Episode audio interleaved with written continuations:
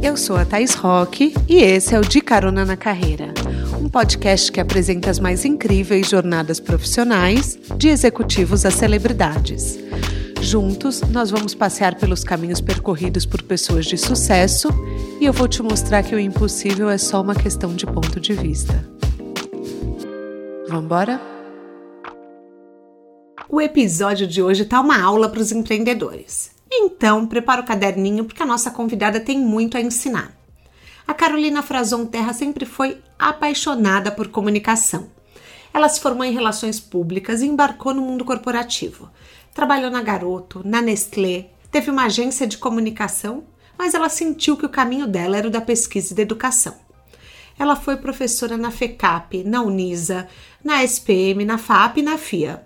Hoje dá aula na Casper Libero e na USP, Universidade de São Paulo. Fez mestrado, doutorado e pós-doutorado em comunicação. Ou seja, caroneiros, se tem alguém aqui que entende do tema, é a Carol. Tanto estudo resultou num livro que ela acabou de lançar, chama Marcas Influenciadoras Digitais, que ensina como a gente transforma os nossos negócios em produtores de conteúdo.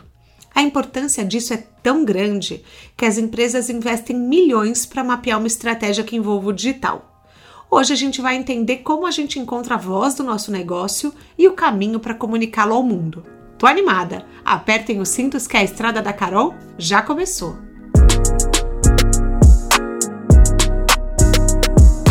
Carol, seja bem-vinda ao De Carona na Carreira. É muito bom te ter aqui. Você quer dar um oi para os nossos caroneiros? Thaís, eu que agradeço o convite. Eu já sou ouvinte assídua do, do, do podcast, então para mim é uma honra, é um prazer estar tá aqui com você e bater esse papo. Tô super contente. Eba! Então, já que você é caroneira, eu já vou começar nas perguntas. Por que que eu preciso ter uma presença nas redes sociais com a minha empresa? Por que que isso é tão, tão, tão obrigatório hoje em dia? Thaís, eu acho que é uma questão inevitável. Né? A gente vive uma, um universo de digitalização que é praticamente compulsório. Então, para a marca que não está na, na, nas redes sociais, é, de forma oficial, em algum momento alguém vai falar sobre ela, vai falar sobre uma experiência que teve com aquela marca, vai reclamar, vai elogiar, vai falar de um produto, de um serviço. Então, queira ou não, as marcas já estão na, na, nas redes sociais. Então, é melhor que ela esteja de uma forma sistematizada, de uma forma estruturada, é, de uma forma planejada. Então, eu entendo que se a resposta tiver que ser bem objetiva, é obrigatório? Obrigatório não é mas é altamente recomendado. Nossa, você falou uma coisa agora que me fez pensar. Por exemplo, já estão falando de você, então que você tenha direito de fala também, né? Exato, que você tenha essa possibilidade de dar a sua versão, a versão oficial dos fatos né? Para é. que as pessoas não se abasteçam apenas na imprensa ou nas mídias sociais a respeito da tua marca, do teu produto, dos teus serviços. Não, até porque é muito distante quando você vai mandar para uma assessoria, um posicionamento, até chegar na boca de todo mundo, é uma coisa que assim, no online o povo vai lá, entra no seu perfil e lê. É rapidinho, né? Exato, é desintermediado, né? Você não tem essa intermediação Perfeito. dos veículos tradicionais. É, mas eu não sei se você viu esses dias, eu vi que a, a aquela marca de luxo Bottega Veneta, não sei sei se é assim que se fala, gente. Ela saiu das redes sociais. E eu, sinceramente, não entendi nada, porque eu não acompanho a marca. Só que eu ouvi um super burburinho. Nossa, você viu que eles apagaram todas as redes sociais? O que, que ela quis dizer com isso? Indo para o caminho totalmente contrário do mundo. É, em relação a, a, a, ao movimento né, que a Bottega Veneta fez, é, eles saíram das redes sociais de forma deliberada, porque eles alegaram que é, eles perdem a exclusividade, eles perdem aquele, aquele luxo a, que as pessoas têm ao consumir um produto deles, que a marca estando nas redes sociais, ela fica altamente popularizada, democratizada. Então, que eles querem promover experiências únicas e exclusivas para os seus clientes e que, portanto, as redes sociais não são um canal. Mas olha só, não é um movimento exclusivo deles. A marca, é, é, a Lush, no Reino Unido, saiu das uhum. redes sociais. Sério? A Folha de São Paulo e a Globo, aqui no Brasil, também optaram por não mais atualizar os seus perfis de mídias sociais. Por que, que essas marcas fizeram isso? Porque elas estavam entendendo que os usuários estavam consumindo o seu conteúdo por meio das mídias sociais e não nas plataformas proprietárias. Então, as pessoas, ao invés de ler uma notícia no site da Folha, estavam lendo no Facebook. Então você tira o tráfego da Folha. Ah. Ah, ao invés de, por exemplo, comentar uma novela dentro do app do Globoplay, as pessoas estavam fazendo isso nas redes sociais. Então, é, diante desse cenário, de um cenário também que você é refém de algoritmo, que você Sim. é refém de pagar para aparecer, as marcas optaram por, por sair. Agora, a Globo, ela fez um baita movimento, né, tá? Ela, ela, ela simplesmente criou uma plataforma proprietária para que as pessoas pudessem fazer esses comentários, as votações, as participações dentro daquela plataforma Sim. dela, uhum. o app. Né? Agora, outras marcas que saem por sair, elas têm que ter uma estratégia, um plano B, para onde que elas vão? Né? O que, que elas vão oferecer? É, como é que você forma a comunidade se você não forma a tua comunidade ali numa rede social? Você vai criar uma rede social própria? Você vai ter um site altamente interativo, social? Então, acho que tudo isso tem que ser muito pensado. Eu entendo que seja um movimento para poucas marcas. Eu não né, vejo, pra, pra... por exemplo, essa botega, eu não vejo como sem. Gente, eu não sei, eu não sou expert, tá aqui expert aqui é a Carol. Mas assim, eu olhando como uma pessoa ignorante no tema, eu vejo como um tiro no pé. Porque assim, a botega ainda precisa de volume para ganhar dinheiro. Não é que ela vende uma experiência única para 30 pessoas no, no ano. Ela precisa de volume, ela precisa vender bolsa, ela precisa gerar objetos de consumo, não é? Entende minha então, linha de raciocínio? Eu, eu, entendo, eu também concordo com você, mas a, o, a estratégia deles foi exatamente o contrário de privilegiar aqueles poucos clientes que podem ter acesso aos produtos deles produtos altamente premium, super caros, super luxuosos. Mas é engraçado que, por exemplo, outras marcas que também trabalham nesse segmento não estão fazendo esse movimento. Sim, né? Mas, por exemplo, a Lush, eles precisam de volume para vender. Por que, que saíram, gente? Pois é, eles saíram numa forma de protesto ao algoritmo. Porque eles falam que não é Ai, é possível que, dó, que você gente. tenha. Não, não é possível que você tenha uma, uma audiência e não consiga atingir essa audiência, porque você tem que pagar para isso né? É, principalmente as marcas, né? Elas são muito tolhidas pelos algoritmos das mídias sociais. Uhum. Mas enfim, né? É uma, é uma escolha. Às vezes eu penso também que pode ser uma escolha para gerar um buzz, sabe? Pode pra, ser, pra gerar burburinho volta. e é. depois num dado momento volta.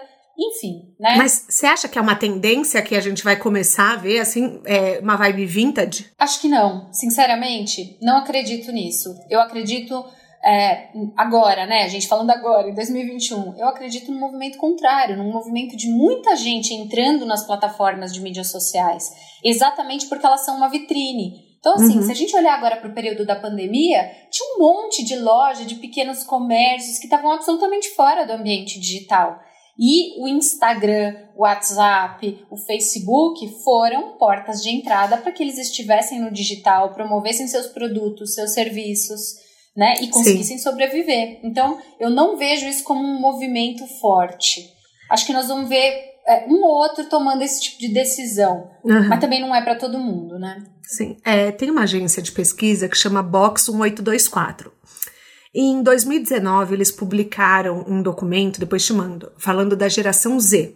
Que é, é diz eles, assim, claro, era uma análise sem pandemia, é, que ia ser uma geração mais offline, que eles não iam fazer feed como branding pessoal, como marca pessoal, que ia ser uma coisa mais orgânica, mais fluida, sabe, com poucas fotos. E aí eu me pergunto, é como se comunicar com uma geração assim? E se você ainda acha que isso vai acontecer? Eu, eu sinceramente não acredito nessa tendência é, o que a gente assiste é exatamente o oposto, né? Uhum. Essa, essas gerações mais jovens altamente conectadas, fortemente TikTok, né, conectadas, exato, no TikTok, no, nos, nos reels, nos stories.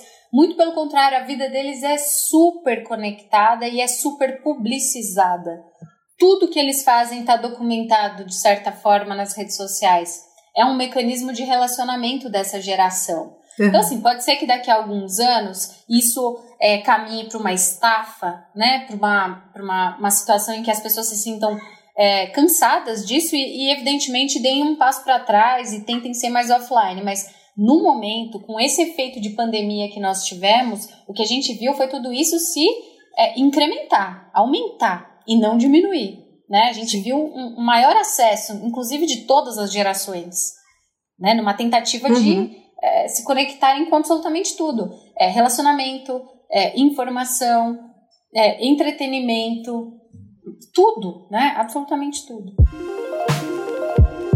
Ai, gente, ó, eu já tô muito animada, porque assim, Carol, você pegou meu tema de paixão, assim, olha, a gente já deu match, já combinamos, porque eu amo falar sobre influenciadores digitais, eu, eu amo debater essas questões de marcas.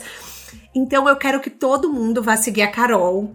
Carol, fala suas redes sociais, porque assim, ninguém pode perder as informações que você tem para dar. Eu, eu sinto que é útil para todo empreendedor que está nos ouvindo. Ai, que bacana, fico muito feliz.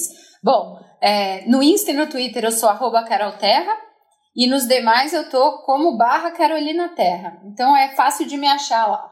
Tá, está no LinkedIn, no Twitter e no Insta. E no Facebook Tá. E, e, e, no TikTok, no TikTok eu tô mais como espectadora. Ainda não me arrisquei ali, mas tô ali acompanhando a movimentação. E deixa eu te fazer uma pergunta. E para comprar os seus livros, porque eu sei assim que você é uma mega escritora, aonde que a gente vai? Eu vou deixar o link no descritivo do podcast. Mas se alguém que tá nos ouvindo agora já tá com a página aberta, tem no seu, no seu Insta? Meus livros estão todos à venda nos principais marketplaces, né? Quando eu falo marketplace, é a Amazon da vida, Americanas.com, Submarino, enfim, todos esses marketplaces que comercializam livros, os meus livros estão lá. Se buscar por Carolina Terra, vai achar o blogs corporativos, o mídias sociais e agora, e agora, mais recentemente, o Marcas Influenciadoras Digitais.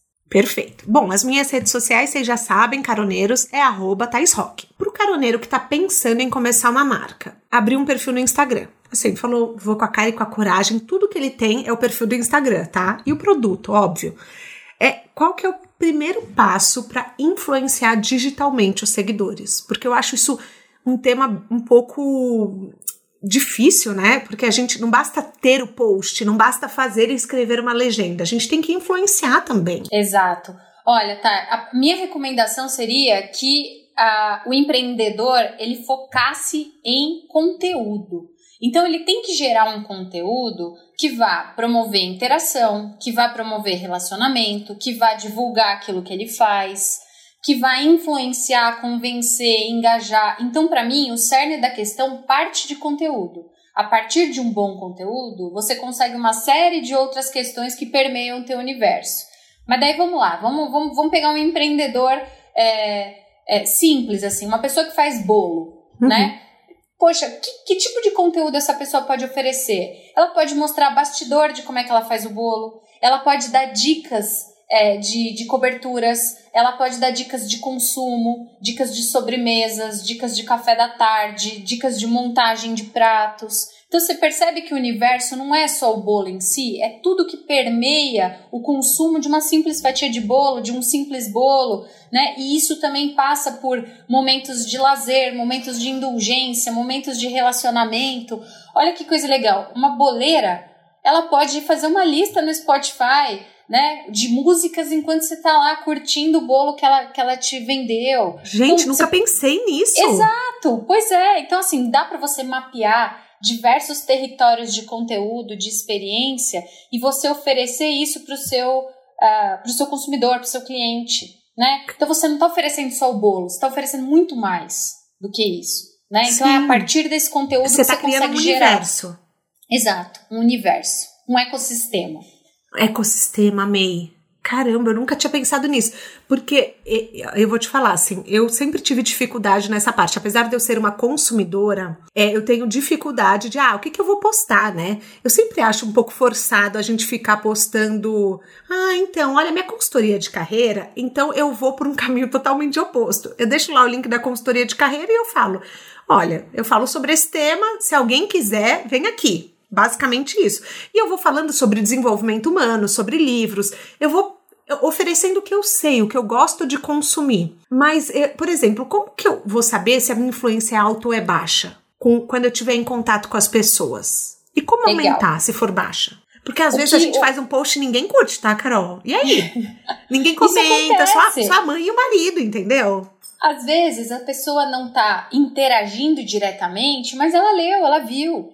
Né? Então, assim, uma, uma, um mecanismo é você olhar dentro do, dos teus insights, né? Do teu Facebook Insights, do teu Instagram Insights, das ferramentas que você afere o teu perfil, como é que tá, o que, que tá rolando ali, né? Então, a, a, outra coisa que você tem que fazer é um exercício, né? bom, então se esse conteúdo ninguém interagiu, que tipo de conteúdo as pessoas realmente estão interagindo quando eu posto? Uhum. Então, qual é, a, qual é a chave? Compara. Então, assim, tem que ficar ligado nesse tipo de coisa.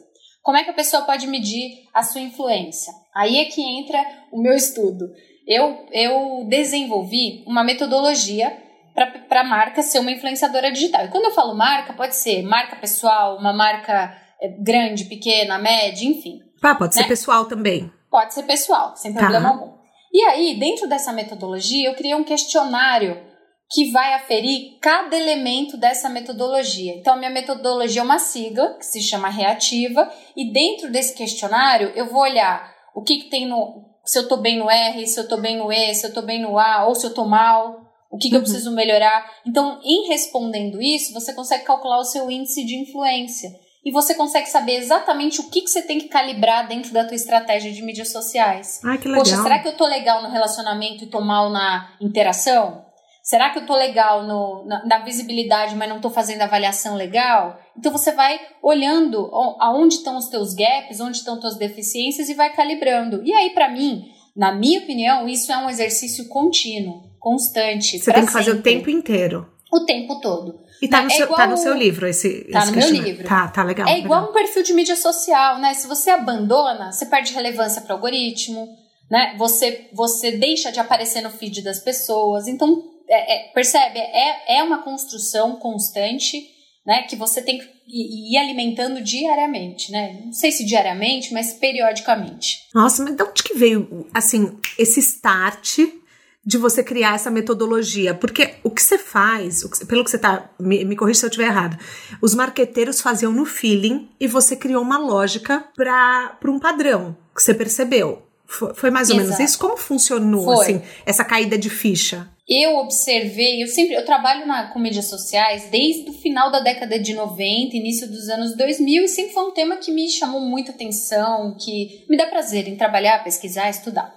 E aí eu sempre observei como era o movimento das melhores marcas nas mídias sociais. Aquelas marcas que se destacam, aquelas marcas que têm uma alta visibilidade, que todo mundo fala a respeito. Ah, quando se fala em relacionamento, a gente fala logo em Netflix, em Magazine Luiza, etc. E tal. Então eu fui olhar o que, que essas marcas estão fazendo e mapeei boas práticas, os melhores formatos, as melhores estratégias que essas marcas usam para se destacar. Uhum. Foi a partir daí que eu fui chegando nesse, nesses itens. E aí teve um dia que eu tava tomando banho, eu falei assim, pronto, o meu, o meu, o nome da minha metodologia vai ser reativa. Por quê? Porque eu acredito que é, R tem que ser relacionamento, reconhecimento, o E tem que ser entretenimento, engajamento, o A tem que ser ação, autenticidade, o T transparência, o I interação, o V visibilidade e o A avaliação. Falei, pronto, ainda sou como um, um, um nome legal, né? Claro. Um termo legal que, que é, é facilmente inteligível também pelas pessoas. E aí, a partir daí, eu fui desenvolvendo. Mas essa é a graça, né, Thais, da carreira acadêmica também, né? Você pesquisa, você testa, você modula, você volta, você estuda, você lê alguém, você observa alguma coisa, e aí você vai construindo o teu próprio caminho.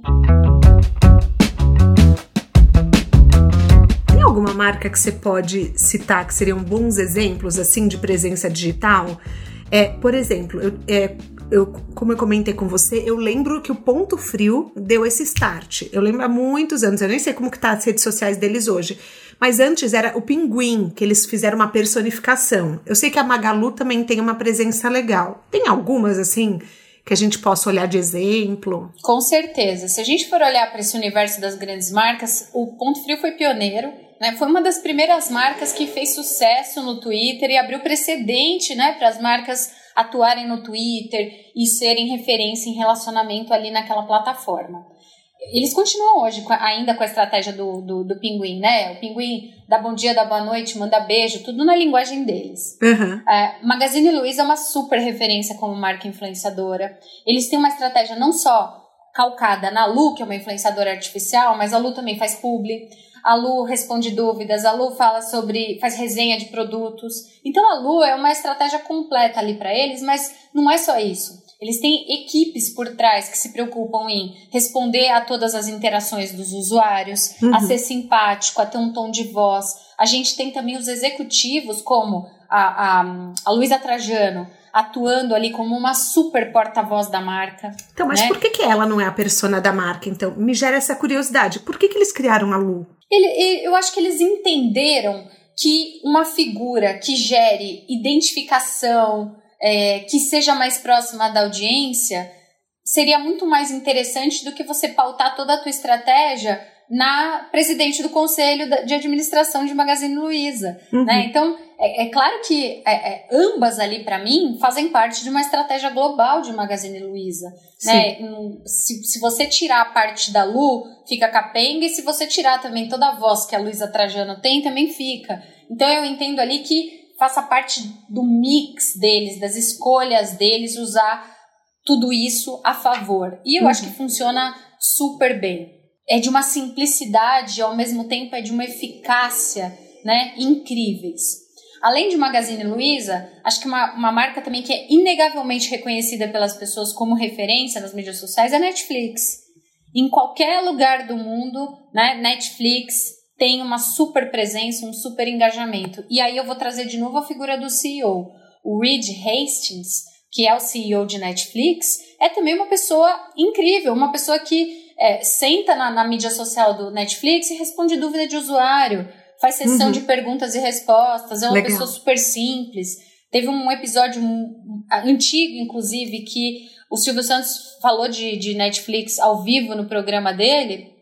E o Reed Hastings gravou um vídeo falando: Silvio, já que você gosta tanto de Netflix, nós vamos te dar uma, uma, uma assinatura vitalícia. Legal. Puts, é, é, esse entendimento, sabe? De que uhum. a marca o papel do digital para a marca.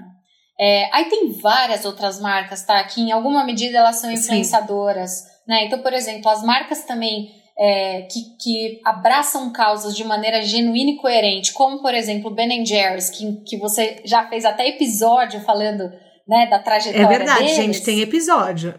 É, é uma referência também, né? É Sim. É uma marca que se posiciona em determinadas causas e, e não abaixa a sua voz. Né?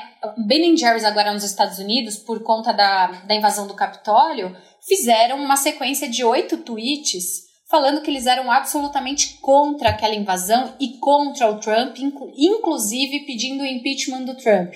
Então, olha só, uma marca de sorvete, de lazer, de indulgência, se posicionando num tema tão sério, tão forte. É né? porque então, os criadores, eles têm essa presença política, né? Exato. Seria até contraditório eles não se posicionarem. Quer dizer, não seria contraditório, porque hoje em dia a gente pode eles esperar Eles precisariam, Mas né, eles não tá, precisavam. Você concorda? Total. Isso, eles não, não, não, seriam cobrados por isso, né?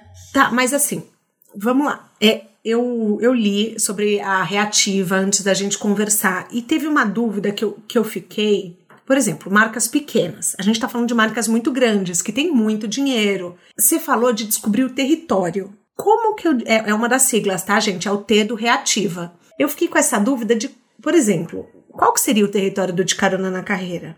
É, como que a gente descobre o nosso território? Você tem que fazer um mapeamento de temas que são afins ao seu negócio. Então você fala de carreira, você fala de empreendedorismo, você fala de empoderamento, você fala de trajetórias de sucesso, você fala de leituras. Olha quanta coisa a gente já falou em segundos. Uhum. Então, assim, você que é a dona do teu negócio, você tem que fazer esse mapeamento de quais são os temas que estão afins ao teu ao teu negócio principal, ao teu core business, uhum. né? A partir daí, você tem que desenvolver uma estratégia de conteúdo. E é uma estratégia de conteúdo que vai te ajudar a ter relacionamento.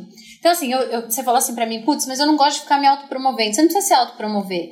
Mas, por exemplo, você pode fazer uma sequência de cards no Instagram para dar dicas. E ao final você chega à conclusão de que você tem um podcast, você tem um episódio que fala exatamente sobre aquilo. Então você deu a dica e jogou a pessoa pro, pro, pro, teu, pro teu negócio, uhum. né? Pro teu podcast, para pra, pra tua newsletter, enfim. Né? Então não é, não é algo difícil de ser feito, porque todo mundo que é dono do negócio sabe quais são os temas que são, lhes são afins. Né? Então, eu acho que é uma questão de planejamento, de estruturação, de sistematização disso. Foi igual você falou da pessoa que vende bolo. Todos aqueles Isso. temas englobam é, o tema dela, né? Exato. O tema mãe. Exato. Mas tá bom, beleza, eu entendi mais ou menos o território. Agora, relacionamento e visibilidade com seguidores. É, isso quer dizer, vai além de responder comentário, o relacionamento com o seguidor. Tem mais alguma coisa? O relacionamento, ele, ele é além de você simplesmente assim, a pessoa falar assim: olha, tive um problema com a compra do produto. Aí você fala, por favor, me passe seu número de pedido que eu vou resolver. Não é isso só. É você dar uma atenção. É, se a pessoa teve um problema, de repente você adiciona algum benefício para aquela pessoa, para ela ficar com aquela sensação de que, olha, eu tive um problema, mas a marca teve tanta boa vontade em resolver e eu me sinto prestigiada, me sinto reconhecida, é, me sinto cuidada, amparada pela marca. Se a gente olhar para essas marcas que, que a gente conversou aqui, Magazine Luiza, Netflix, mesmo Nubank também, que é uma marca uhum. que faz muito isso, pode reparar a estratégia de relacionamento deles nas mídias sociais. A pessoa comenta assim, ai, detestei a série tal. Aí a Netflix vai lá e fala, nossa, mas por quê? Me conta, que, que, que, o que, que ponto ali que te pegou e tal, vamos conversar. A marca tem uma preocupação uhum. em entender o que está sendo dito a respeito dela, dos seus conteúdos, dos seus produtos, dos seus serviços. Nubank é a mesma coisa. Qualquer pessoa do, do POP, do porteiro ao presidente, que for na rede social e comentar, gente, perdi meu cartão no Nubank. Nubank vai entrar em contato com você com, uma, com, com um GIF, com um meme, com uma mensagem fofa, percebe? Com uma personalização. Para isso você precisa de estrutura e boa vontade. Sim. Né? Não é, você não consegue tocar tudo isso é, sem, sem esse planejamento por trás. Então eu entendo que relacionamento seja todo esse universo da interação, mais esse cuidado com, o teu, com os teus públicos de interesse. Visibilidade. Visibilidade é você conseguir trabalhar a, a sua publicização, a sua imagem nas redes sociais. Então, você, você pensar em estratégias que vão te deixar visíveis. Que estratégias são essas? Pô, você sabe que se você quer ter uma, um alto impacto, uma grande audiência, você vai precisar pagar, né? Tá, eu não tenho grana, então o que, que eu vou fazer? Então você vai tentar driblar o algoritmo. Então você vai ter, tentar é, colocar conteúdos ali que vão gerar burburinho, que vão gerar conversação, que vão gerar diálogo, que vão gerar marcação de pessoas, que as pessoas vão querer salvar aquele conteúdo. Por quê? Porque aí você está driblando o algoritmo, o algoritmo está entendendo ah, assim. Que legal! Eu tô, eu, eu tô relevante. Essa, essa marca tá relevante. Então eu vou mostrar ela no feed das pessoas. Percebe? A gente conseguir Total. ter esse domínio, uhum. né? E assim, você pode fazer isso com ou sem grana, né? É claro que às vezes um pouco de grana também, esse, esse é um outro mito. Muita gente acha que você precisa de muita grana, às vezes, para promover uma postagem, né? Uhum. Para pagar um post. Sim. Gente, às vezes com 10, 15 reais você promove um post faz, e, e gera um baita impacto para tua marca. Olha né? que legal, não sabia. Eu, achei, eu, realmente achei que era tipo, você ia gastar mil reais por mês, sei lá. Não, você não precisa. Você é uma marca pequena, você nem tem esse budget para isso, né? uhum. né? Tô, tô imaginando um cenário de marcas menores. Mas se você fizer isso de forma consistente, ah, eu publico cinco vezes por semana, dois, três posts eu vou impulsionar, porque aí eu aumento o impacto, aumento a visibilidade e isso me traz retorno orgânico, inclusive, para outros posts. Então, e aí, to, é roda, um trabalho de todo dia, né, Carol? É um trabalho de todo dia. É uma construção. É, é, é antes, eu fico pensando assim: se para empresas grandes como Netflix existe um departamento para isso, para o pequeno empreendedor, é, é assim: é um trabalho assim, o, o tempo inteiro, né? É, eu keep. Eu keep, né? Sim, eu a pessoa tem que ficar lá. Tá bom, a pessoa vai vender camiseta. Além dela coordenar as estampas, o desenho, todo dia ela tem que estar tá ali de olho nos, nas redes sociais, né? Exato, e mais ainda, tá? Ela tem que entender quais são os formatos do momento também, né? Porque os formatos do momento, por exemplo, são os, os, os, os vídeos curtos, né? Aqueles os reels, stories, né? Os reels, os uhum. TikToks da vida. Então, a depender da tua audiência, você vai ter que jogar esse jogo né? Você vai ter que entender qual é esse jogo para você aparecer de forma relevante para essa tua audiência. Nossa, é, é, um pouco de trampo, vamos pensar? Poxa, se é. Eu assisti um vídeo seu, é, que eu, eu, faço pesquisa, tá? Falando que você falou uma coisa assim: não basta produzir conteúdo. A marca tem que levantar bandeira, tem que ter as causas, tem que engajar, tem que envolver os usuários, tem que prestar serviço. Eu anotei tudo que você falou, tá? Tem que oferecer conteúdo. Daí eu falei, gente, ou seja, a gente tem. O Eu Presa vive pra internet, basicamente. Vive. Agora, se você entende que esse é um canal que te traz retorno, isso vale a pena. Né? Se é um canal que te traz receita, vale muito a pena você investir. Quando você fala, por exemplo, bandeiras, é, é pegar causas, abraçar, engajar. Isso é a persona que as pessoas falam? Olha, esse é um, esse é um bom começo, né? Se você, a gente falar na linguagem do marketing, uhum. é, né? É a brand persona. É o, tá. é o teu tom de voz ali. Mas isso, Thaís, tem que ser genuíno e tem que ser coerente. Não adianta nada se abraçar uma causa, se levantar uma bandeira, se aquilo não for você. Se aquilo não for a tua empresa, uhum. né? Então, por que que dá tão certo Netflix falar de Black Lives Matter, Ben Jerry's falar de proteção ao meio ambiente? Porque isso é genuíno a própria organização, ao DNA da organização. Uhum. Agora, vamos, vamos olhar para uma empresa pequena né? O que, que é genuíno ali para ela? Né? De repente, pequenas ações, não precisam ser essas, essas grandes causas, mas pequenas ações. Às vezes essa empresa pequena, ela é, é, recicla todo o lixo dela. Ela faz compostagem porque aquilo faz sentido para, poxa, já é uma causa. Sim. Então dá para ela dá para ela externar isso. E o isso que, é genuíno, é coerente. O que, que a gente ama? É isso que o, é, empresa tem que pensar. Exato, o que a gente ama e o que a gente acredita, né? Isso vai te conectar com quem vai consumir o seu produto. Com toda certeza. Legal. É uma, é uma super maneira de pensar. Porque eu não sei se você viu essa semana a Heineken, na semana que a gente está gravando, tá, pessoal? Não na semana que vai passar. Ela postou sobre segunda sem carne e foi altamente criticada pela comunidade agro. E assim, é, o que me chamou muita atenção, porque foi uma influenciadora grande do agro, é, eu não a conhecia, ela trabalha com marketing no agro, ela fez um vídeo ponto a ponto por que a Heineken estava errada. Isso me chamou muita atenção porque é, mexeu com uma tradição brasileira, que é o churrasco com cerveja.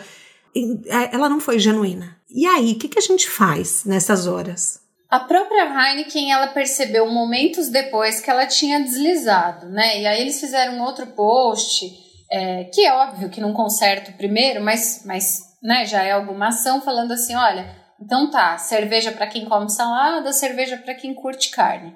Eu entendo que o maior erro da Heineken aí tenha sido fazer um mapeamento de uma data para ser celebrada que não tem nada a ver com o produto né? Ela não precisa falar de veganismo, de vegetarianismo, se isso não está no DNA da marca. Você mesmo falou, as pessoas associam diretamente cerveja a churrasco, Sim. né? Então, para que que eles vão entrar nessa seara? Poxa, se eles querem entrar nessa seara também, vamos supor que, poxa, agora a marca vai olhar seriamente para essa causa. Mas não é nessa data que você vai começar, você vai começar com um trabalho prévio. Então você vai é, começar se aproximando desses grupos, né, para entender qual é o momento de consumo de cerveja para uma pessoa que é vegana, que é vegetariana, né? É, é, você vai é, é, entender antes de, de se lançar a isso, simplesmente falando, olha, gente, cerveja é feita de vegetais, então manda ver, consome. Eles quiseram ser engraçados e acabaram derrapando, acabaram causando uma crise para si próprios. Então entenda né? o universo antes de você levantar a bandeira Mergulhar. dele. Exato, claro. E, e, e, de novo, olha como a coisa da coerência faz sentido. Né? Que coerência que eles tinham para falar sobre isso? Desde quando a Heineken é uma marca que fala de é, consumo de, de, de vega, consumo vegano, né? De, é, associada a, a, ao verde desse jeito, enfim né? Acho que foi uma derrapada é, desnecessária para a marca. Eles, eles podiam não ter celebrado a data, né? Não, não querer lacrar nesse tipo de data porque não fazia sentido para eles. Só que num momento que a gente vive tanta polarização de opinião, de opiniões, é, a marca ela tem que se posicionar levantando bandeira, porque eu acho que sim. Eu gosto de marcas que se posicionam, tá? Só que eu queria uma, uma explicação um pouco acadêmica para esse sentimento. Se você acha que, que tem que se posicionar com as coisas ou não. Tem até um estudo, tá? Que é um estudo que depois até vale a pena a gente colocar o link para os caroneiros, que é um estudo da Edelman que se chama Trust Barometer. Eles fazem todo ano. A Edelman é uma grande agência de PR global. O que, que significa traduzindo? O trust. É, o, é tipo acreditar, é, é com é, confiabilidade? Não, é o barômetro da confiança. Tá. Então, é, nessa pesquisa, eles, eles fazem essa pesquisa no mundo todo e perguntam para as pessoas quais são os formatos de comunicação que você mais confia. E as tá. pessoas vão falando das instituições né? É, o formato que as pessoas mais confiam é uma pessoa como você, E aí, é, é, elas falam: ah, a confiança na mídia esse ano despencou, a confiança no governo despencou, a confiança nas marcas aumentou.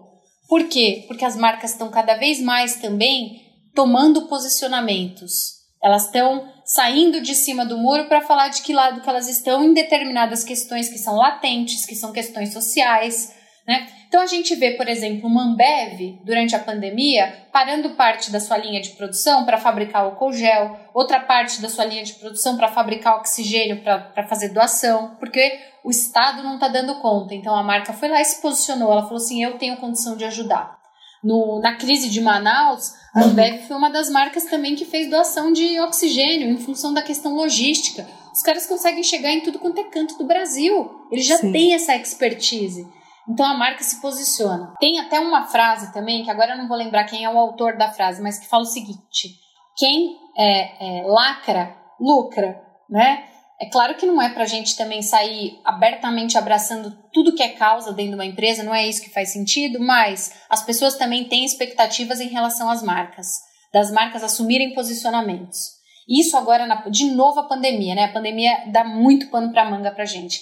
Mas durante a, a, a pandemia que estamos vivendo, as pessoas têm expectativas de que as marcas sirvam como auxílio, como ajuda é nesse momento. Eu, eu né? como espectador, eu olho e falo, tipo, eu, eu valorizo as marcas que estão fazendo alguma coisa. É isso, né? Então, é, percebe que o posicionamento, ele não é só das grandes é, causas ou das principais causas, tem posicionamento a respeito de absolutamente tudo. E a sociedade também exerce uma pressão em relação às marcas de vocês estão sendo diversos internamente? Você tem pluralidade? Você tem mulheres nos cargos de gestão? É, os teus gestores, eles têm diversidade em todos os sentidos? Então, acho que também está havendo cada vez mais uma pressão de fora em relação uhum. às marcas. Então, elas precisam se posicionar. O que você está fazendo para diminuir o gap racial dentro da tua empresa? De novo, o Magazine Luiza. Eles foram lá e abriram um programa de trainee exclusivo para pessoas negras. Por quê? No discurso da Luísa Trajano e do Frederico Trajano foi: olha, nós não temos gestores negros aqui o suficiente para estar tá equilibrado. Então, uma forma que a gente encontrou para que isso é, se balanceasse foi exatamente abrindo um programa de trainee, trainees exclusivo para negros, porque são futuros gestores. E aí eu consigo dar uma equilibrada no meu quadro. Então, olha Sim. que bacana, né? Então, acho que essa coisa do posicionamento, ela também é um caminho sem volta, né? Tem a pressão de fora, tem a pressão social, a pressão da mídia, é, o, o, o, momento, né? O momento pede que as marcas se posicionem. Não, e os então, funcionários que... também querem Exato. que as marcas se posicionem. É, um, um dos seus conteúdos, é, eu vi você falando da importância do funcionário ter orgulho da empresa. Né? E, e nossa, isso me fez pensar tanto, tanto, porque o que você estava falando é que assim os, os funcionários ele acabam sendo também influenciadores digitais da marca, direta ou indiretamente. Vamos explicar para o caroneiro, porque eu achei isso fascinante e eu vejo é, tanta marca assim que não deixa o funcionário falar, mas o funcionário ele vai falar. Exatamente. Ele, ele se tá ele não conectado. falar na internet, ele vai falar na mesa do bar. Isso.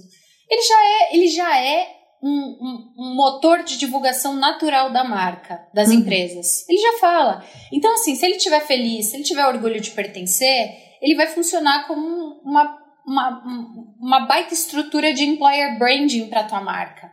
Né, como um influenciador interno. Existem aquelas marcas que já estão, inclusive, mais evoluídas, que elas sistematizam isso. Então, elas abrem programas de embaixadores internos, os funcionários se candidatam a esses programas e eles passam a receber informação, sem, serem municiados em primeira mão para poder difundir isso posteriormente nas suas redes de contato, tanto internas quanto externas. Como assim? Né? Então, por exemplo, a PepsiCo, ela tem um programa que se chama Pep Influencers. Então tem um, um, um, grupo de funcionários que são os influenciadores internos. Eles recebem informação em primeira mão de lançamentos, de ações da empresa, Para. de campanhas. E depois tô, eles tô vão chocada. lá e vão, e vão é, é propagar isso, tanto para os outros funcionários quanto nas suas redes sociais, então, portanto, para público externo. Então você usa o funcionário é, de uma maneira super positiva e super propositiva. Não é empresa falando bem dela própria, é um terceiro, né? É um funcionário dando esse aval da empresa. Tem muito mais credibilidade do que uma campanha de autopromoção. É, eu vou te falar uma coisa, porque assim, ó, eu tô na consultoria, vai fazer 10 anos em agosto. E eu sento todo dia com pessoas das mais diversas empresas. E o que eu escuto falar mal de empresas que tem um nome bom, aí já chega outra pessoa na consultoria, ela fala: Eu vou fazer uma entrevista não sei onde. Eu falo: Olha, pensa bem, pro, pro, é, procura, pesquisa, lê Love Mondays, lê esses sites todos. Glassdoor. É, Glassdoor, porque eu falei: os funcionários falam algumas coisas que são contraditórias ao que você está me dizendo. Então, é, tem empresas que levantam várias bandeiras, você vai olhar na hora H, é, é, extremamente competitivo, é extremamente incoerente com a cultura que eles expõem. Então, é muito legal que você está me falando do funcionário ter orgulho da marca, porque, gente, é, se você fica pensando, eu só acredito numa marca que, que o funcionário está falando. Como é, é, o, assim, é o meu direcionamento, é com o que eu trabalho, se eu não escutei da boca do funcionário, eu duvido. Vamos pois dar um é. exemplo. Eu e você, a gente trabalhou na Nestlé. Pro caroneiro é, que não sabe, eu trabalhei, eu, Thaís, trabalhei na Nestlé por alguns anos e a Carol também. Antes da gente começar aqui, nós duas estávamos falando quanto que a gente amava trabalhar lá. E assim, tava só nós duas, eu nem tô fazendo jabá. Aliás, Nestlé, se quiser, pode patrocinar o de carona na carreira que eu ia amar. Mas assim, é, são coisas que ficam. São coisas que você olha e você fala, gente, é uma memória afetiva. E você poder expressar isso nas redes sociais, era maravilhoso, né? Porque tem, tem marca que proíbe. Tá, tem um, nós chegamos num ponto que as áreas de comunicação das, das marcas, dessas marcas que, que, que as pessoas têm orgulho de pertencer, elas desenvolvem peças específicas para as pessoas compartilharem nas redes sociais. Para os funcionários? Então, semana, para os funcionários. Semana passada eu vi o Mercado Livre tinha atingido um marco deles lá, eu não lembro exatamente qual, mas a, a, as pessoas que trabalham dentro do Mercado Livre, e eu tenho várias pessoas dessas no LinkedIn, porque eu também trabalhei no Mercado Livre, estavam replicando aquele marco, aquele, aquele achievement, sabe? Aquela conquista, com maior orgulho. Uhum. Então, olha que bacana, né? Aí, de repente, você solta isso numa, numa, numa comunicação interna, falando, gente, batemos X milhões de não sei o que lá, de seguidores, né? Você faz uma peça, automaticamente as pessoas vão replicar aquela peça falando do orgulho de trabalhar lá dentro, né? Tem, tem até algumas frases motivacionais, né? O Go Melly Go, por exemplo, no Mercado Livre, enfim, e assim por diante. Então, existe marca que já entendeu e por que, que, que tem marca no momento que não em que ela deixa? faz. Aí eu acho que é uma questão é, de pensamento mais antigo, mais retrógrado, né? Tem que mudar a cultura, porque quando você é, é, usa o teu funcionário como motor de divulgação, você tem que ter uma cultura aberta. Você tem que ter uma cultura fluida. Você tem que abrir mão do controle. E abrir mão do controle é muito difícil. Ah, mas é, né? é um pouco assustador, vai. Você, de repente, por exemplo, o funcionário vai lá.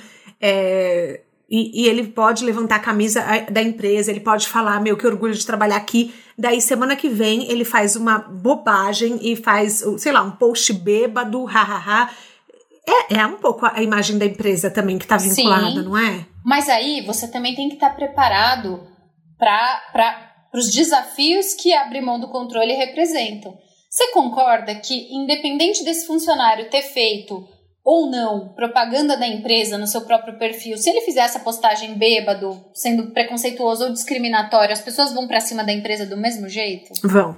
Porque vão elas mesmo. vão falar assim, ó, oh, esse fulano trabalha aí, o que, que você tem a dizer a respeito? Independente se ele fez propaganda da empresa É verdade. É verdade. Então, eu, já, então eu já vi casos de meninas que recebem xingamento e daí elas vão, caçam o LinkedIn do cara, é postam e falam pra marca: e aí, olha esse cara me assediando aqui por inbox. É nanana. Eu já vi isso, é verdade. Exato. Teve um caso, inclusive, na Ambev. Eles demitiram um funcionário porque ele fez comentário preconceituoso nas redes sociais. Então, assim, o que você faz também fora do teu horário de trabalho impacta, né, na tua carreira, impacta no, no, no como a empresa te vê. Eu, eu entendo que esse é um cenário também irreversível. Acho que não tem mais como a gente voltar atrás. Então, ou você se prepara para tudo isso, ou você sofre as consequências. Sim, teve duas pessoas que eu entrevistei no podcast que eu não fui autorizada a perguntar das empresas que elas trabalhavam, porque elas, é, elas não tinham um treinamento específico para falar sobre a empresa. E eu achei isso tão curioso, porque eu falei assim, mas tá no seu LinkedIn. A pessoa falou, eu sei, mas eu não posso falar sobre a empresa. E eu respeitei, eu falei, tudo bem, não tem problema nenhum. Só que é, isso, é, é, assim, é o controle do controle do controle, né? É assim, até Exato. dar um treinamento para a pessoa poder falar. Eu acho que assim, isso funciona. Os grandes porta-vozes, né, os principais porta-vozes da empresa, é claro que eles têm que estar super treinados para momentos de crise, para situações delicadas, mas eu acho que a gente também tem que instrumentalizar todos os funcionários porque eles já estão nas redes sociais. Então, assim, estimula, mostra o que, que é legal, que tipo de conteúdo essa pessoa pode reverberar, né? Como é que ela pode ser um, um auxílio para a comunicação da empresa? Uhum. Enfim, acho que não tem mais como a gente controlar isso. Então é melhor que a gente use de forma positiva, né? E como que a gente faz o funcionário amar a empresa a ponto dele ser um embaixador independente? Aí é uma questão de cultura organizacional, né? De clima organizacional. Então não é uma coisa que a gente da área de comunicação vai conseguir construir sozinho. Para o funcionário amar a empresa, ele tem que estar satisfeito com o clima da empresa, ele tem que estar satisfeito com o gestor, com a equipe, com o salário, com o que ele, o que ele vende, né? com, com o tipo de produto ou serviço. Ele tem que ter orgulho de tudo isso. Então é uma sucessão de fatores né, que tem que ser mesmo parte da essência da empresa. Agora, se você é uma empresa super fechada, super rígida, né? Então, assim, será que, será que dá para você obter esse mesmo resultado? Sinceramente, eu acho que não. Eu acho que a cultura ela tem que ser uma cultura mais aberta, mais transversal, para que, que a gente consiga colher um fruto de um funcionário falando a nosso respeito. Numa cultura extremamente travada, né? É, as pessoas são proibidas de falar, as pessoas são proibidas de dar sua opinião. Então você não tem como é, da noite para o dia, abrir um programa de embaixadores internos, sendo que até ontem ninguém podia nem falar no, no, na rede social que fazia parte daquela organização. Sim. Então, acho que começa por aí. Acho que, na, na, na minha opinião, é, é, é cultura. Então, para uma pessoa que está assim, começando agora, vai contratar o primeiro funcionário, é ser coerente com o ambiente de trabalho que ela oferece. Basicamente isso também, né? Exato. E se abrir pro, pro diálogo, né? Essa pessoa que tá chegando de fora, ela traz um frescor de não estar tá ali dentro o tempo todo, né? Então, o que, que ela pode é, opinar, se abrir para isso? Percebe? Tem que, você tem que ser aberto, porque se você não for aberto, você simplesmente entra por um ouvido e sai pelo outro, você não está aproveitando o que aquele funcionário também tem a oferecer em termos de opinião, em termos de insight, enfim. Então, acho que é um, é um mindset mesmo, né? É, é o que eu vejo muito é, na consultoria que as pessoas têm muita dificuldade de abrir mão do controle. Então, por exemplo, você é um negócio sozinho o tempo inteiro. Então, você fica por anos, é, você é, é, entra em contato com o fornecedor, você busca, vamos falar, uma camiseta. Você busca as camisetas na fábrica, você põe para vender. Aí, quando uma pessoa nova chega, você fala, ah, ela não sabe fazer como eu. Claro que não, você está fazendo há três anos, a pessoa está fazendo há cinco minutos. É o que eu sempre falo. Eu falo, gente, mas é você não abrir mão do controle, que era exatamente o que você estava falando, aqui também entra num ponto de, primeiro, você tira a capacidade da pessoa de aprender, você tira a sua própria possibilidade de evoluir, porque a partir do momento que você não tem mais aquela preocupação, a pessoa pega as suas, as suas tarefas, você pode evoluir e fazer coisas muito mais legais. Você pode ir e daí começar a criar calça, calça jaqueta. Você você vai ter um tempo livre na sua mente. Então, assim, para quem está ouvindo a gente que vai contratar o primeiro funcionário e tem algum problema, eu peguei, eu tô falando de abrir mão do controle das tarefas porque é um tema que surge muito na consultoria. Então, é dê a liberdade da pessoa, dê a credibilidade para a pessoa de que ela é capaz de aprender. Mostra para ela que você confia nela. Gente, se, se você acha que só você no mundo consegue fazer uma tarefa, tem alguma coisa de muito errado nessa tarefa, né? Então, Exatamente. confie, confie na sua equipe. A confiança é o primeiro passo. E também eu sinto, reconheça, elogie, elogios sinceros, tá, gente? Porque você não pode falar essa semana que você amou, semana que vem que você odiou. E se você não gostar, dê feedbacks construtivos. Não chega e fala assim, nossa, não era o que eu esperava. Fala, olha, tá muito legal. Porém, se a gente for fazer de uma outra maneira, a gente pode chegar a um resultado ainda melhor. O que, que você acha? Traga para discussão, né, Carol? Exato. Exatamente. Mudei de pauta completamente, mas é que me veio, sabe? Não, e, e assim, acho que os, os, grandes líderes, os líderes que são super reconhecidos por, por serem ótimas lideranças, eles falam é, muito isso, né? Contrate alguém que seja melhor que você. Perfeito. Porque você, você vai evoluir, necessariamente você vai evoluir, necessariamente você vai aprender né? Então, assim, uma, é, puxa para cima, né? Não puxa para baixo. Você não nivela para baixo, você nivela para cima. Exatamente, por isso que é tão importante investir financeiramente nos funcionários. É funcionário que é, ele, gente, se o funcionário ele é uma pessoa que ele tem um conhecimento, ele vai, se você não valorizá-lo, se você falar, ah, também não vou pagar muito bem, porque a pessoa tem, gente, alguém vai pagar bem por ele, entendeu? Então, va valorize seu funcionário de todas as formas, no reconhecimento, financeiramente. Um funcionário bem pago e feliz, ele traz 10 vezes mais dinheiro do que você está investindo nele. Ele é um investimento, literalmente, para a empresa. Então pense nisso como um retorno. Se não for de curto prazo, vai ser de longo prazo. Acredite no potencial das pessoas. Acho que é basicamente isso. Mas, Carol, é uma coisa que eu esqueci de te perguntar que me veio agora. É, sei que a gente já tá falando há muito tempo, mas que nem eu tô no LinkedIn, no Instagram e eu tô no, no Spotify, óbvio, né? Nas, é, nos podcasts, mas eu não tô no TikTok, eu não tô no Facebook. Eu tenho que estar. Tá, porque assim, eu não dou conta. Eu presa uhum. não dá conta de munir todas as redes sociais, tá? Não, você não tem que estar tá em todas as, as plataformas de mídia social. Você tem que estar tá naquelas que você acredita que estão os teus públicos de interesse. Tá. Né? Então, assim, será que teu público de interesse está no TikTok? Se ele tiver, você tem que começar a pensar se isso faz sentido para você. Se ele não tiver, também não é, não é preciso você é, pulverizar os teus esforços e os teus investimentos em locais que não vão te trazer retorno. Então, acho que a uhum. gente também tem que ter essa, essa frieza de olhar o que, que vai nos ajudar, o que, que vai nos trazer é, é benefício, vantagem, até para a gente investir é, tempo e esforço ali né? Outra coisa que é muito interessante também é, você também não precisa começar estando em tudo, mesmo que você mapeie que teu público está em todas. Sim. Você pode começar aos poucos, né? De forma é, gradual. Você vai entrando conforme você vai também é, é, é tendo estrutura, tendo é, pessoas, grana para aquilo. Né? Então, é melhor fazer uma rede bem feita do que você estar tá em 10 de forma é, ruim né? De, de forma não, não interessante. Se eu percebo que uma rede não é para mim, eu tenho que deletar ou eu só paro de postar? Você pode simplesmente é, deixar um post ali encaminhando a pessoa para uma outra rede. Então, ah, assim, olha, boa ideia. É, uhum. tô, é, se você quiser me acompanhar, arroba Rock no LinkedIn. Tá. Né? Então você deixa ali para marcar o território, para guardar o teu perfil, para também ninguém usar o teu perfil, hum, né? O teu nome. Tem e isso. você encaminha para a rede que você, você costuma atualizar, você costuma promover. É porque eu sempre fico, às vezes eu entro, por exemplo, principalmente Facebook. Muita gente abandonou. Então, às vezes eu quero saber, sei lá, eu quero falar com uma marca. Eu entro, a pessoa não posta há três anos. Eu até acho que a marca acabou. Entendeu? Eu até falo, nossa, essa marca nem deve existir mais. Só que às vezes a pessoa só não tá atualizando as redes sociais. Então, caroneiro que você está ouvindo, cuidado para você não passar a impressão de que você fechou a sua marca. Faz isso que a Carol falou, deixa o post encaminhando. Exato. Né, pra você não correr esse risco mesmo. Nossa, são tantos caminhos, né, pra gente, enfim, é, construir uma conversa, um diálogo e uma conexão, né, Carol?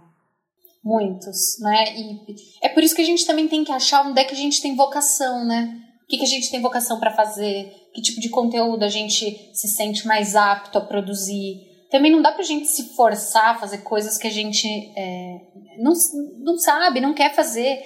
Né? Então, por exemplo, eu tô no TikTok, eu tô, mas eu tô como espectadora. Eu não me sinto à vontade para produzir um conteúdo com a linguagem do TikTok.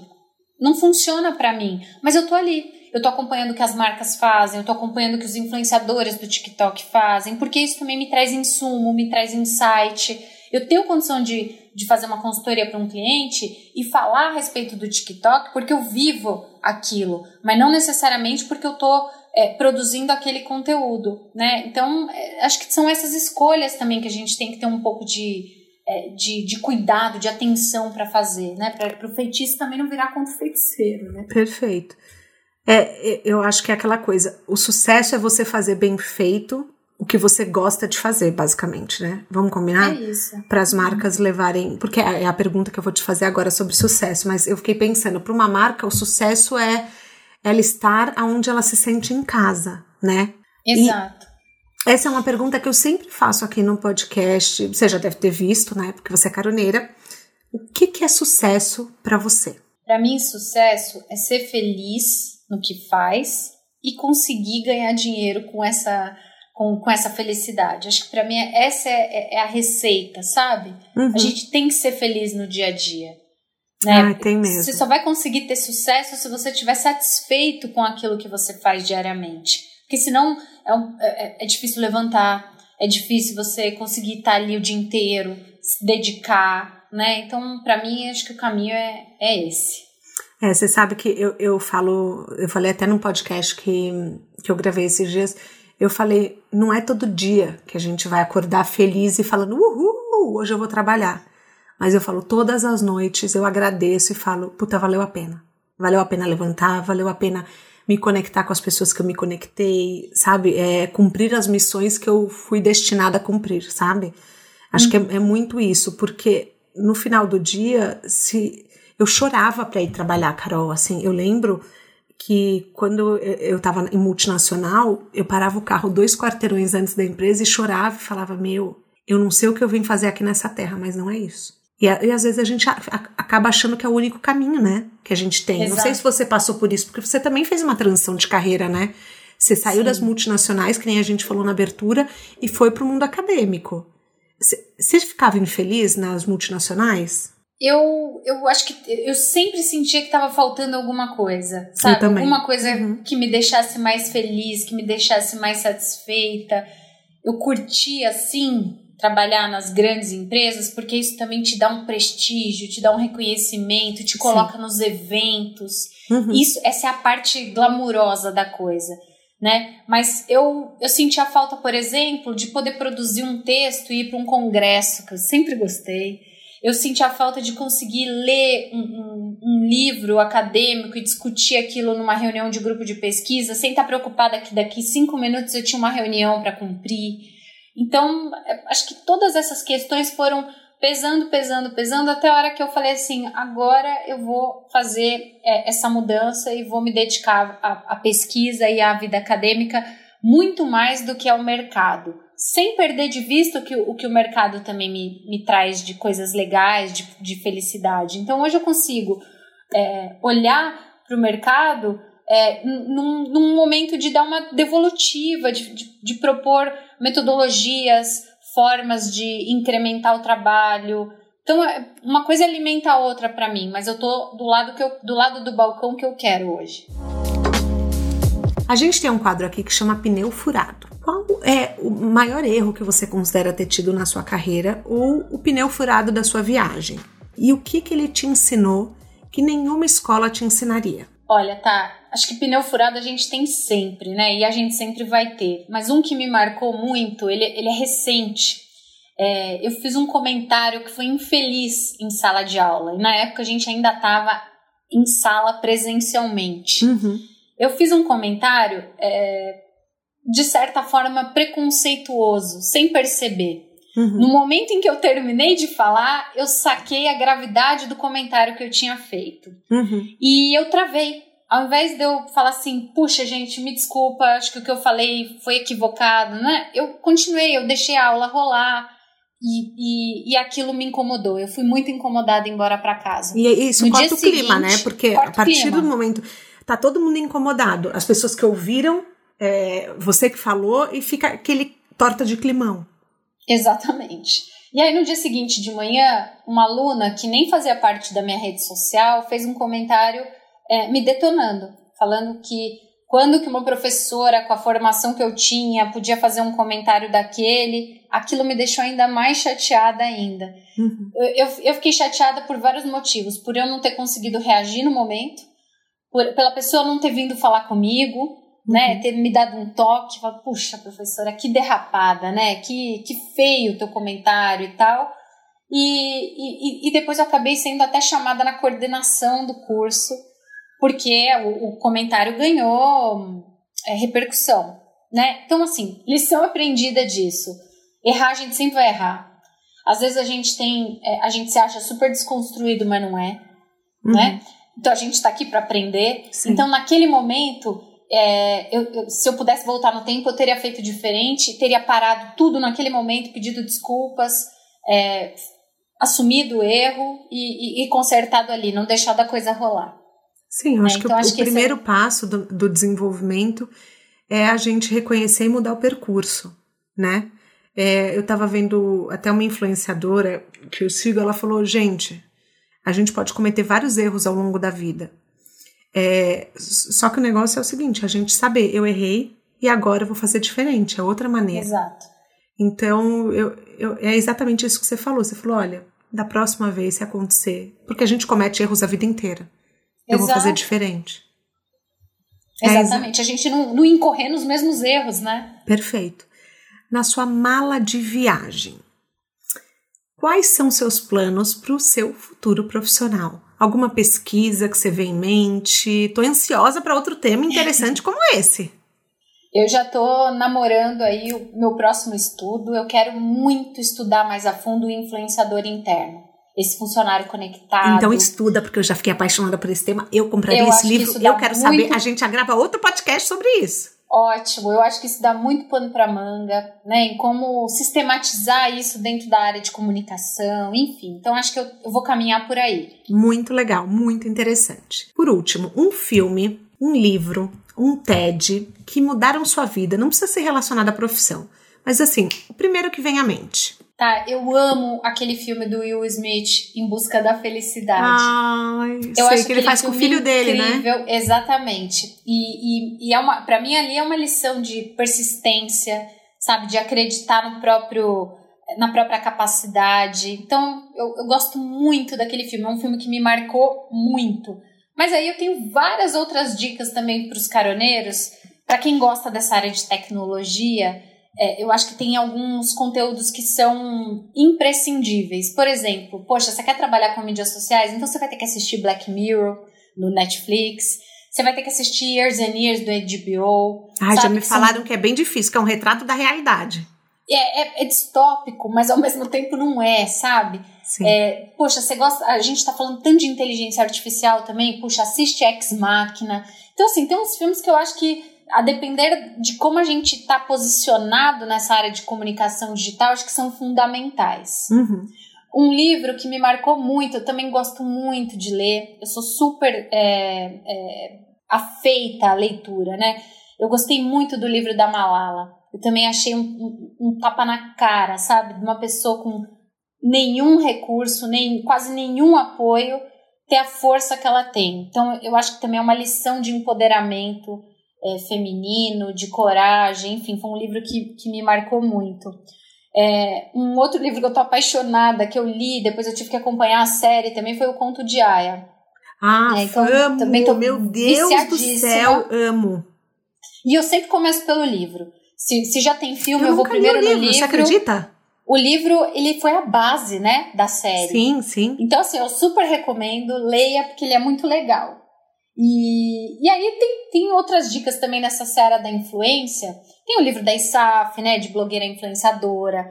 Tem o, o Poder da Influência, Contágio, que são do Jonah Berger, esses dois últimos.